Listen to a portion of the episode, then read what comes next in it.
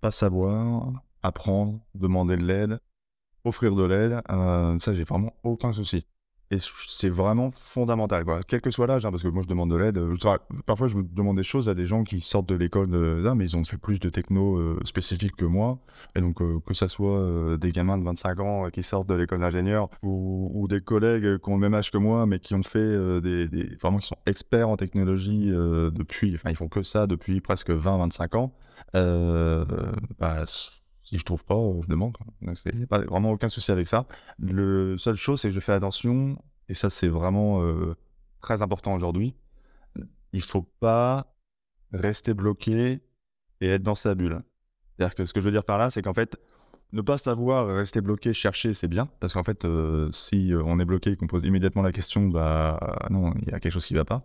Euh, savoir chercher, c'est vraiment aussi une compétence très importante. savoir trouver, même, c'est important.